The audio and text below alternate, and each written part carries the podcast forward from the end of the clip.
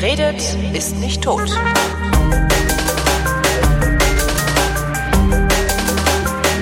Willkommen zum Geschichtsunterricht der Koproduktion zwischen Vrindt und DLF Nova und wie immer zugeschaltet aus Köln vom Deutschlandfunk Matthias von Hellfeld, unser Haus- und Hofhistoriker. Hallo Matthias. Und dieses Mal mit einem fröhlichen Happy New Year. Merry New Year, genau. Merry New Year, genau. Auf ein fröhliches 2019. Ja, ja, also äh, wohl, das kann Ja. durchaus noch schlimmer werden. Wer weiß es schon. Das haben wir ja auch von 2018 nicht so gedacht. Thema heute, ähm, praktisch als Nachtrag zur letzten Sendung Bologna, ähm, der, die das Corpus Juris Civilis, äh, der Körper des aufklären. Ziviljuristen. Ich kann das aufklären. Das heißt, das Corpus Juris Civilis. Okay, das Corpus Ja? Juris Civilis. Äh, was ist es? Äh, es ist im Grunde genommen eine ähm, Ein Text. Sammlung, Und- eine Kodifizierung, eine Sammlung ähm, von Gesetzestexten, die im Jahr 528 begonnen und 533 fertiggestellt wurde nach Christus, beginnend bei Kaiser Hadrian, also ungefähr 300 Jahre nach Christus. Also es war die, auf, die Zusammensammlung der Gesetzestexte des alten Imperium Romanum ähm, der letzten 230 Jahre, sage ich jetzt mal. Haben die auch irgendwo gestanden oder war das einfach nur sowas wie Dauer, dauerhafte Rechtsprechung, die dann nein. irgendwann mal zusammengesucht wurde? Nein, nein. Also eine der wesentlichen äh, Hinterlassenschaften des Imperium Romanum ist ähm, die Tatsache, oder ja, ist eine, eine dieser Hinterlassenschaften ist die Tatsache, dass Gesetze öffentlich sind. Das begann 451 vor Christus äh, mit den berühmten zwölf Tafeln, die auf dem Forum Romanum aufgestellt wurden. Und dort war in Stein gemeißelt äh, Recht und Strafe. Also du wusstest, was Gesetz ist und du wusstest, was die Strafe ist. Und das bedeutet, du bist geschützt vor Willkür eines Richters oder eines Polizisten, weil du dann immer sagen konntest, guck mal hier, mein Freund, da steht drauf, wenn ich jetzt jemandem was klaue, kriege ich irgendwie fünf äh, Scheine abgenommen oder den Finger abgehackt, aber nicht zwei Finger und auch nicht 20 Scheine. Und insofern äh, ist das natürlich auch ein Prinzip, das bis zum heutigen Tage gilt. Und der äh, Auftraggeber damals, 528, war der oströmische Kaiser Justinian.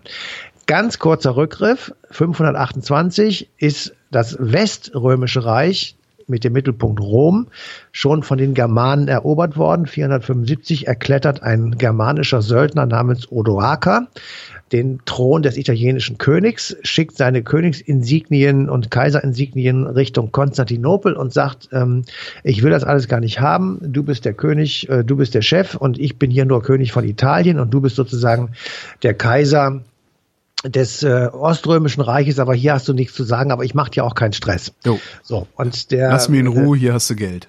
Genau, so ähnlich. Und äh, Justinian war also oströmischer Kaiser und ähm, äh, regierte von Konstantinopel aus, das frühere Byzanz, das heutige Istanbul. Und ähm, das seinen Namen bekommen hat 328 nach Christus eben durch den damaligen Kaiser Konstantin, der gesehen hat, dass dieses große Imperium Romanum mit alleine einer äh, Hauptstadt, nämlich Rom oder Zentrum Rom, nicht zu regieren ist, sondern einer, es bedurfte einer zweiten, ich sag mal, Metropole, von der aus ein Kaiser regieren konnte. Das war eben Konstantinopel, so, beziehungsweise das alte Byzanz. So, und dort sitzt also jetzt 528 äh, Justinian auf dem Kaiserthrone und ähm, hat äh, überlegt sozusagen, wie das alles ist und was er so machen soll mit seiner Kaiserschaft und kommt dann auf die Idee, dieses alte Imperium eigentlich wieder zurückzugewinnen. Also er hat äh, auf einmal die Vorstellung, ähm, eigentlich wäre es schön, wenn das Imperium Romanum wieder da äh, seine Größe bekommt, wie es früher mal war. Wiedervereinigung. Nur so kurz, ja, nur mal so kurz zur, zur Erklärung. Also das alte große Imperium Romanum reichte von oben, von der britischen Insel bis runter, äh, sage ich einfach mal das etwas unscharf, aber bis zum Süden Ägyptens. Äh, entlang rundherum um das gesamte Mittelmeer bis hinten nach äh, Ostanatolien, Kleinasien, bis eben äh, Konstantinopel, also Marmarameer, Schwarzes Meer, all das gehörte dazu. Natürlich äh, hier äh, Spanien, Frankreich, ähm, das, was heute Deutschland ist, bis äh, zu einer bestimmten Linie, die etwa etwas östlich des Rheines lag. Ähm, dahinter gab es äh, Germania Magna, das war nicht erobert, da saßen dann die Barbaren, das waren eigentlich unsere Vorfahren. Und ähm, dieses riesige ähm, Imperium Romanum umfasste zu seiner extremsten Ausdehnung, das war ungefähr 120 nach Christus, ähm, 30 Prozent der Erdbevölkerung. Also das ist Schon wirklich ordentlich, ein, ne? Ja. eine gewaltige, Ah, ein inklusive gewaltiges China. Also man alles, alles, Okay. alles. So, nun kannst du, China gab es noch nicht so viele Leute wie heute. Also, also wirklich ein gewaltiges Reich und das ist nach und nach kaputt gegangen aus unterschiedlichen Gründen, vor allem im Westen, weil da eben die Germanen und die Slawen kamen und das, was wir unter dem Stichwort Völkerwanderung kennen, wobei da nicht so ganz klar ist, ob es wirklich die Völkerwanderung gab. Ähm, jedenfalls, es gab Bewegungen auf dem Kontinent, ähm, an dessen, an deren Ende die ähm, Außengrenzen des im Westen befindlichen Teils des Imperium Romano eben nicht gehalten haben und sich dort äh, germanische und slawische Stämme angesiedelt haben, die dann sozusagen Nachfolgestaaten wurden. Und einzig Konstantinopel konnte sich etwas länger halten, weil 528 gab es noch nicht die Herausforderung äh, durch den Islam. Der wird erst etwas später gegründet und ähm, expandiert dann, also etwas mehr als 100 Jahre später. Und ähm, Insofern war also dort noch keine, in Anführungsstrichen, Bedrohung von diesen Ausmaßen ähm, festzustellen. Und nun sitzt da also der Justinian und sagt, ich will das, was ich eben beschrieben habe, ungefähr jedenfalls, möchte ich gerne wieder zurückerobern. Und das ist eine politische Ideologie und die nennt man Restauratio Imperii, also die Wiederherstellung des Imperiums. Nur ganz kurz, das wurde später wieder aufgegriffen von Karl dem Großen. Der hat das nicht Restauratio Imperii genannt, sondern Renovatio Imperii, also Renovierung des Imperium Romanum.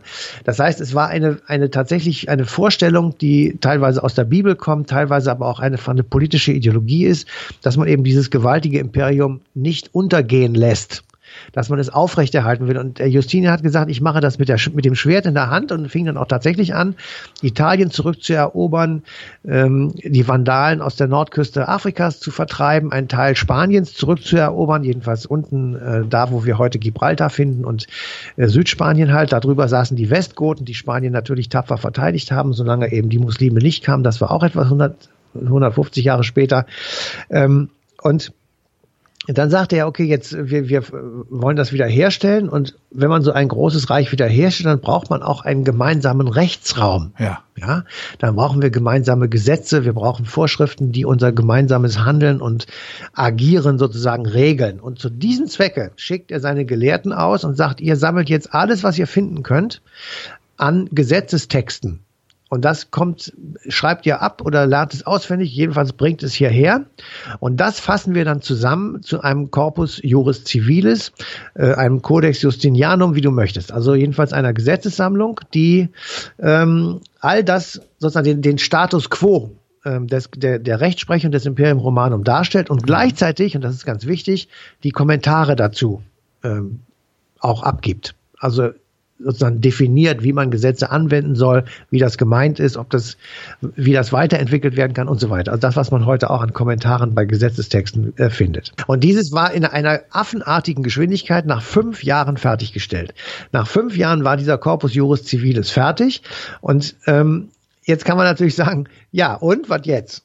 Ne? Was, ja was ist- und was jetzt? ja, und was machst du jetzt? Ne? Und dann sagte, sagte ich, ja, das ist dann tatsächlich eine Frage, ähm, wie ist das eigentlich weitergegangen? Ja, eben, ich wollte er gerade sagen, das, das hat ja dann, das hat ja dann im Grunde hat, müsste das ja dann, also vor allen Dingen auch zur Durchsetzung geführt haben. Also du brauchst ja auch eine, eine Exekutive, die das dann, die das dann. Ja, nee, das war ja, das war ja kein. Problem. Das, das Problem ist nur, das, was er gewonnen hat, er ist 565 gestorben, also 20, 30 Jahre nach, sein, nach der äh, Kodifizierung. Da merkte man schon, während er noch lebte, dass diese Gewinne, die er da gemacht hat, rund ums Mittelmeer und in Spanien und so, wieder zurück äh, wurden. Also das hat nicht lange gehalten. Ich sag mal so ein Stichwort, die Langobarden, die kamen auf einmal ganz groß raus in Oberitalien und haben also diese, ich sag mal, zusammen ähm, wieder zusammengekämpfte Einheit des Imperium Romanum alleine schon an dieser Stelle kaputt gemacht. Das war drei Jahre nach seinem Tod. Aber sie hätten sich ja Aber- trotzdem an die Gesetze halten können. Das wäre. Aber Also- die Langobarden hatten mit den Römern nichts am Hut. Ähm, Das waren Germanen und die hatten eigene Gesetze. Insofern Okay. äh, haben die gesagt, das interessiert mich Die- die- also die- nicht, was ihr da habt. Das vernünftigere Argument äh, war noch nie das stärkere, ne? Also, Ich muss jetzt ehrlich, äh, ja, also weil vielleicht Ja. haben die Römer, ich könnte mir sehr gut vorstellen, dass die Römer ein paar sinnvollere Gesetze in ihrem in ihrem äh, äh, Korpus hatten als die Unbedingt. Germanen. Unbedingt, das wirst du auch gleich von mir erzählt okay. bekommen, aber unbedingt. Aber äh, sie haben es eben nicht gemacht. Das heißt im Klartext, äh, in den Nachfolgereichen, die dann tatsächlich, nachdem also das Weströmische Reich nun endgültig äh, kaputt war und auch die Eroberungen von Justinian wieder zurückgegangen sind, ähm, die Nachfolgestaaten, also die Germanen, ich sag mal Merowinger und Franken, die haben sich nicht so sehr auf den Corpus Juris, auf das Corpus Juris Civilis äh, von Justinian berufen, sondern auf den Codex Theodosianus. Theodosius war auch oströmischer Kaiser ähm, davor schon und äh, der hatte äh, auch so einen Kodex äh, von Rechtsprechungen erlassen, aber der war eben sehr viel mehr auf äh, die, den westlichen Teil sozusagen bezogen und der war einer der Ursprünge für beispielsweise merowingisches oder fränkisches Recht oder salisches Recht ähm, und deswegen war der Codex Juris Civilis während des, während des Frankenreiches zum Beispiel, also das begann ja um 800, mhm. ähm, nicht dasjenige Gesetz, welches sozusagen die Dinge beeinflusst hat. Es ist tatsächlich, sagen wir einfach ruhig, verschwunden. Es ist einfach nicht mehr benutzt worden. Wahrscheinlich, weil es die Macht des Kaisers in Frage gestellt hat, ne? Nee. Nee? Nee, der hat das ja selber gesammelt. Also der ich Kaiser, meine die Macht des neuen Kaisers, also äh, dann, dann Karl. Ach so, nein. Also nee, Karl hatte damit, nee, nee, der hat damit nichts am Hut. Okay. Karl war unbestritten und niemand hat auch nur ansatzweise auf die, ist auf die Idee gekommen, dessen Position zu, in irgendeiner Form Aber warum, zu warum haben sie es dann, warum haben sie es dann nicht weiter benutzt? Weil sie es vielleicht gar nicht wussten. Ach so. Das kann gut, ja, okay. das kann gut sein, dass sie davon gar nichts wussten. Ich meine, Byzanz oder Konstantinopel ist weit weg von Aachen und ja. insofern, äh, man, man hatte zwar Austausch, auch mit Bagdad zum Beispiel. Also Karl hatte sehr viel Kontakte nach Bagdad, mhm. ähm, aber es muss jetzt nicht unbedingt dazu gekommen sein, dass äh, er das als Vorlage genommen hat. Er hat ja im Grunde genommen noch einen Schritt mehr zurückgemacht. Er hat ja mit der karolingischen Revol ähm, ähm, Renaissance ich sag mal, das Wissen der Antike nach oben geholt. Er hat äh, die alten Denker und Dichter, die Philosophen ausgebuddelt und erhalten. Also ähm, insofern war das für ihn kein Widerspruch und es war nicht ähm, es war nicht Ausdruck der Ablehnung des Imperium Romanum, ganz im Gegenteil. Er fühlte sich als Cäsar und er war der große Augustus. Also er nannte sich auch Augustus. Also es waren schon sehr viele äh, Analogien da, von denen er überzeugt war, dass es richtig war, weil er ja, er renovierte ja das Imperium, Renovatio Imperii. Mhm. Ähm, und das hat auch Otto der, der Große 960 nochmal gemacht. Er hat auch gesagt, ich stabilisiere dieses Imperium Romanum und äh, stelle es wieder her, weil ich sozusagen alle Nachfolgestaaten auf meinen Schultern vereinige. Jedenfalls was das Weströmische Reich angeht. Mhm. Ähm, insofern äh, es muss das kein Widerspruch sein, aber es ist tatsächlich erst wieder aufgetaucht, eben 1088, da haben wir ja in der letzten Woche drüber gesprochen, an Weihnachten eben in Bologna. Ja. Und äh, dann äh, haben die Juristen, also Bologna war die, die Hochburg der Juristerei damals, und die haben sofort gemerkt, das können wir gut gebrauchen. Und dazu muss man jetzt nochmal auf einen Punkt zurückkommen. Wir reden ja oft von Globalisierung heute und denken, das ist etwas, was äh, ja uns besonders trifft und hier zum ersten Mal sozusagen in Europa niederkommt. Hm. Das ist das ist ein Irrtum. Also es hat immer schon Globalisierungswellen gegeben. Ja.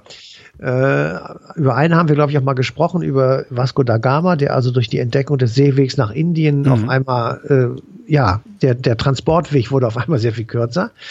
Ähm, und das galt natürlich auch für das 11., 12., 13. Jahrhundert, wo also großer Handel rege aufgenommen wurde, wo die Seeschifffahrt weiterkam, wo also Stadtstaaten und große Städte wie Venedig zum Beispiel ähm, das Handelsimperium ausgebaut haben. Und da haben die Juristen gemerkt, das ist ein Gerüst, mit dem wir Streitigkeiten zwischen Käufer und Verkäufer regeln können. Mhm dieser Corpus Juris Civilis.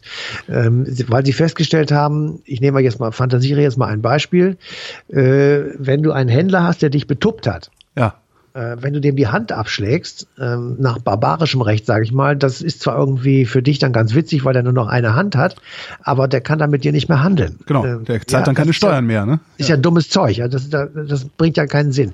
Also es ist viel besser, äh, kodifiziertes Recht zu haben, von dem jeder weiß, es wird angewendet. Mhm. Und dazu war die Vorlage, jetzt nicht eins zu eins übernommen, aber die Vorlage eben das System des römischen Rechtes.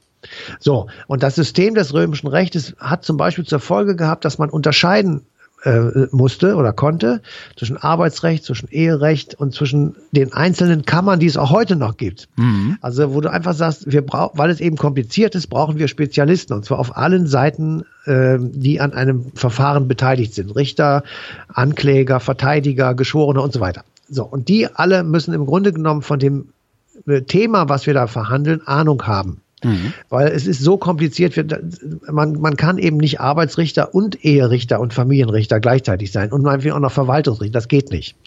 Und das ging auch schon damals nicht. Und dann haben die angefangen, das einzuteilen und haben äh, ganz genau ziseliert gesagt, also wer das machen will, muss das können und wir trennen dieses von jenem ab und da gibt es die Kammer und hier gibt es jene Kammer. Das war so ein Punkt. Das zweite ist, ähm, Strafe und Tat müssen in einer Beziehung sein. Also man kann nicht ja. einfach willkürlich jemand im Kopf abschlagen, äh, nur weil er irgendetwas gemacht hat, sondern es muss ein, es muss sozusagen ähm, A und B zusammenpassen. Ähm, dann Beziehungsweise muss, muss es so formuliert sein, ne? Es, also, ja, es, ja, du kriegst den Kopf abgeschlagen, sein. aber das ist die Strafe für. Und nicht, ja. du kriegst den Kopf abgeschlagen, weil ich jetzt gerade der Meinung bin, dass äh, du den Kopf abgeschlagen kriegst, obwohl du nur was geklaut hast. Zum Beispiel. Ja. So. Mhm. Und das Gleiche gilt, äh, wenn du angeklagt wirst, musst du dich äh, nur verteidigen. Du musst nicht beweisen, dass du es nicht warst, ja. sondern du musst dich nur verteidigen. Und das haben Kläger, die damals schon, das haben die damals schon. Römisches, äh, ja, ja. Okay. Und äh, insofern, äh, also da gibt es ganz viele Dinge, die bis zum heutigen Tage geltendes Recht sind. Ja, das ist wirklich extrem wichtig zu wissen. Aber es ist zwischendurch weil, dann halt auch äh vergessen nein, oder ignoriert worden. Ne? Man denke nur an nein, die Inquisition, seit, oder? Also ich ja, meine, da musstest du ja beweisen, dass du unschuldig bist. Ja, Moment. Seit Bologna ist das nicht, ist das nicht ver vergessen. Also seit 930 Jahren ist dieser Corpus Juris Civilis natürlich in unterschiedlichen Formulierungen und mit unterschiedlichen Modernisierungsschüben, aber immer wieder in das damals und heute geltende Recht eingearbeitet worden, bis zum heutigen Tage. Mhm. So. Ähm, natürlich, und das ist ja unstreitig, äh, könntest du, brauchst du gar nicht die Inquisition zu nehmen, kannst du auch den Holocaust nehmen. Natürlich ja. gibt es da äh, einfach äh, Phasen oder Dinge, die damit nichts zu tun haben, die einfach ähm, aus jeder Norm ausbrechen, sage ich jetzt mhm. einfach mal. Das hat es natürlich gegeben, das hat aber nichts damit zu tun, dass das Ding trotzdem gegolten hat und trotzdem ähm, in Gerichten äh, angenommen und äh, weiterverwendet wurde. Auch bei den Nazis im Übrigen gab es diese Unterteilung. Ähm, und ähm, die haben natürlich das Gesetz so gebogen, wie sie es gerade haben wollten, aber im Prinzip gab es auch dort Eherichter und äh, mhm. Scheidungsgerichter und so weiter. Also es ist, ähm, das ist nicht angerührt worden. Aber natürlich ist der Einwand richtig, dass es äh, Phasen gegeben hat, in denen das nicht ähm, sozusagen in, in Gold gemeißelt irgendwo lag und äh, verwendet wurde. Aber ich finde es schon sehr erstaunlich, dass ähm, die im Jahr, ich sag mal 1200, festgestellt haben beim Durchlesen von Texten, die beispielsweise aus dem, weiß ich nicht, Jahr 350 kommen, ähm, festgestellt haben, boy, das ist eigentlich gar nicht so schlecht, das machen wir jetzt auch. Das finde ja. ich schon wirklich äh, sehr, sehr erstaunlich und auch ähm, also ehrlich gesagt toll. Also die Römer waren schon ähm, irgendwie gute Leute, muss man schon sagen. Ja, vielleicht haben die auch einfach, vielleicht haben die eher auf mal ihren Kindern zugehört, weil Kinder wissen ja in der Regel den Unterschied zwischen richtig und falsch und haben ja. auch ein sehr intuitives Gespür für Gerechtigkeit und äh, vielleicht wenn man mit so einem Blick, also wenn man ein bisschen mit Kinderaugen auf äh, sowas wie Gerechtigkeit und Strafe blickt, ja. kommt man vielleicht auch als, ich sag mal, ja, ja, aber Un unaufgeklärte Gesellschaft, die es ja damals noch war, also Aufklärung in unserem Sinne jetzt, äh, als unaufgeklärte Gesellschaft auf ein paar sehr gute Ideen, wie man miteinander leben könnte. Ja. Ich meine, die Bibel also ist nicht umsonst, es ist nicht umsonst 2000, vor 2000 Jahren ist auch die Bibel entstanden. Also das, ja. Ne, irgendjemand hatte mal eine gute Idee. Ja. Ja, also ich, da, das ist mir jetzt zu äh, vage mit Kinderaugen und so. Klar, da ist sicherlich nee, ich will, was dran. Ich will einfach nur sagen, ich will einfach nur sagen, also es ist wahrscheinlich im, im Menschen sehr, sehr früh schon angelegt, ja. gute Lösungen im ja. Umgang miteinander zu finden. Das und bei Kindern richtig. sieht man das halt und das. Äh, ja, ja, das ist schon richtig. Auf der anderen Seite, äh, unser Leben ist so kompliziert geworden, dass Kinder das gar nicht überblicken können. Und es wird jeden, es wird jeden Tag komplizierter und wir haben in Deutschland deshalb so viele Kommentare und Untertexte und noch ein Gesetz und noch ein Gesetz, weil wir es eben, weil wir eben versuchen, ähm, in dieser Komplexität ja. Äh, Rechnung zu tragen und für jede Untergruppe irgendeiner Behinderung wird halt ein neuer Gesetzesabsatz geschrieben, weil der, der eben, was weiß ich, den linken Fuß lahm hat, der kann da nicht und so weiter. Ja, also hm. du weißt, was ich meine. Na klar. Wir werden dafür in der Welt verlacht. Auf der anderen Seite äh, versuchen wir einfach gerecht zu sein. Das ist tatsächlich schwierig, das gebe ich zu. Und ähm, ich bin Schöffe ähm, und ich sitze da manchmal und denke mir, das ist alles nicht zu glauben, was hier cool. passiert. Schöffe wäre ich ja auch gerne, aber das passt ja. überhaupt nicht in meinen, in meinen Berufsalltag. Ja, also ist ja auch egal. Jedenfalls, ja.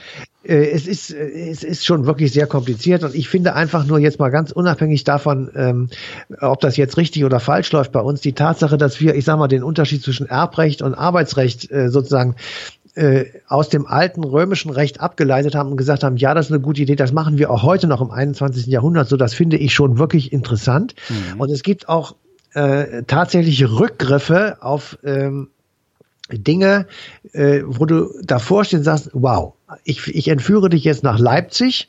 Dort steht das alte Reichsgericht. Ja. Und in diesem, diesem, alten Reichsgericht ist heute das Bundesverwaltungsgericht oder eine, ein Teil des Bundesverwaltungsgerichtes. Und wenn du vor dem Haupteingang stehst und nach oben guckst, dann findest du den Giebel eines wirklich riesigen Gebäudes. Und dort ähm, findest du zwei Rückgriffe auf die römische Geschichte. Und zwar erstens sitzen dort zwei Männer in Denkerpose. Mhm in Stein gemeißelt. Der eine hat ein Fasski auf dem Knie liegen. Ein Faszi ist ein Routenbündel.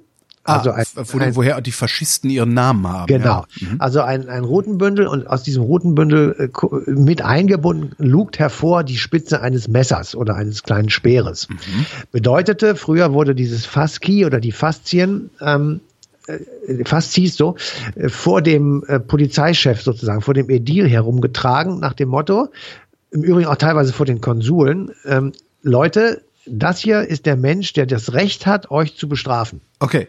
Und das Messer bedeutete auch bis zum Tod. Mhm. So, daher kommt der Begriff Faschismus, genau wie du sagst, und die Faszien findest du heute in ganz vielen äh, Emblemen wieder. Also die mhm. Mussolini hatte das im Parteizeichen. Ähm, du findest es auf dem Stuhl, an dem Abraham Lincoln sitzt. Da siehst du auch zwei Faszien eingemeißelt. Du siehst es auch in vielen Geldscheinen und so weiter. Also es ist eine, eine wirklich äh, gängige, ein gängiger Rückgriff sozusagen, um staatliche Macht zu demonstrieren. Ja und das Privileg, äh, Privileg äh, Waffen zu haben. So, und das Zweite, was du dort siehst, ist eine, ist eine Tafel äh, sowie ein aufgeklapptes Buch und dort stehen die römischen Zahlen von eins bis zwölf drin. Da sind wir die zwölf Tafeln. Das sind die zwölf Tafeln. So, und das ist, äh, das ist der Ursprung unseres Gesetzes. Und da, das ist sozusagen in Stein gemeißelt auf dem Bundesverwaltungsgericht in Leipzig, dem ehemaligen Reichsgerichtsgebäude zu sehen. Und ich finde auch, dass das da wirklich gut hingehört. Also da, da stellen wir fest, es ist nicht alles selbst von hier sozusagen von uns erdacht, das ist von den alten Römern. Und das ist jetzt 2000 Jahre her und erinnert euch daran sozusagen, das ist ein, eine alte Tradition oder ein altes von vielen, vielen Generationen für richtig befundenes Prinzip. Ja? Das sieht halt, das, das sieht halt aus, als wäre da der Beginn der modernen Zivilisation, aber das mag ich nicht ganz glauben. Was, was ich gerne sehen würde, ist, wo haben die Römer diese Ideen wiederum hergehabt? Weil es muss vorher schon mal nein, sowas wie die nein, zwölf nein. Tafeln irgendwo gegeben haben, in irgendeiner Gesellschaft, die gesagt haben, wir geben uns jetzt eine Art Verfassung. Nein, es tut mir leid. Ähm, das ist das tatsächlich Revolution gewesen und das ist tatsächlich äh, Teil des Ständekampfes gewesen zwischen Plebejern ja, aber mein und Gott, das kann doch nicht. Das hat doch 30 30.000 Jahre nach der neolithischen Revolution äh, haben wir es erst auf die Reihe gekriegt, sowas mal zu formulieren. Ja, ganz Krass. einfach. Ja, und äh, da kommen noch ganz andere Sachen her. Die Habeas Corpus Akte, das hat noch viel länger gedauert. Also, ja. dass du, dass du nicht einfach willkürlich festgenommen werden darfst, sondern einem Haftrichter vorgeführt wirst, das hat es, glaube ich, bis 1200 nicht gegeben. Und äh, es gibt viele Sachen, auf die wir erst sehr spät gekommen sind, aber trotzdem sind sie alle hier entstanden. Also ich komme nochmal darauf zurück. Übrigens ähm, 10.000 Jahre, nicht 30.000. Ich habe Mist geredet, äh, neolithische Revolution, egal. aber ja. Ähm, aber nur einfach mal, um, um auch ein Gefühl dafür zu kriegen, wo wir eigentlich leben. Die, die Dinge, nach denen wir uns hier organisieren, die sind eben auch hier entstanden. Hm. Ja, und äh, das heißt jetzt nicht, dass alles gut ist. Das will ich gar nicht sagen. Aber es sind eben sozusagen identische Dinge. Also wir sind ein identischer Kontinent, würde ich da drüber schreiben und sagen, äh, die, die Sachen, die wir hier betreiben und ob sie jetzt zu kritisieren sind oder nicht, die sind jedenfalls von hier entstanden oder hier entwickelt worden. Hier ist dafür gekämpft und gestorben und geblutet worden natürlich auch für die zwölf Tafelgesetz. Natürlich war der, der, die Auseinandersetzung zwischen Patriziern und Plebejern im alten Rom, das war nicht Wattebauschen sch mhm. schmeißen. Ähm, natürlich hat es das auch bei den alten Griechen schon gegeben, die ja teilweise parallel zu, zum Imperium oder zum römischen, zur römischen Republik ähm, groß wurden. Ähm, da das, da, da gab es auch zeitgleiche Entwicklung. Aber das ist alles in dieser Zeit entstanden. Und wir haben es über viele Zufälle sozusagen immer noch ähm, wir, wir wissen es einfach noch. Hm. Ja, es ist einfach überliefert worden. Das heißt, Generationen, die zwischen 250 vor Christus und uns heute liegen, haben immer wieder geprüft und gesagt, ja, das ist eigentlich ganz gut, das machen wir das weiter. Behalten wir. So, ja. genau. Und so, so entsteht ich sag mal, Gewohnheitsrecht beziehungsweise Tradition und Kultur. Und so ist eben auch diese Rechtskultur entstanden, über die wir hier mit dem Corpus Juris Civilis geredet haben, der tatsächlich die Basis für europäisches Recht ist. Und zwar heute.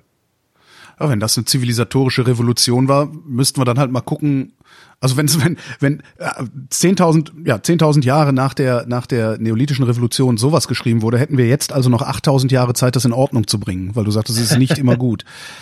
Ja, es sind viele Sachen nicht immer. Ich würde gut. gerne Also, in die Zukunft gucken können, aber wer würde das nicht gerne? Ne? ich weiß nicht, ob ich das unbedingt will, aber äh, also ich sag mal so, zu den europäischen Genen gehört der Corpus Juris Civilis und der Antisemitismus. Um mal einfach zwei ganz unterschiedliche Dinge zu sagen. Das gehört dazu.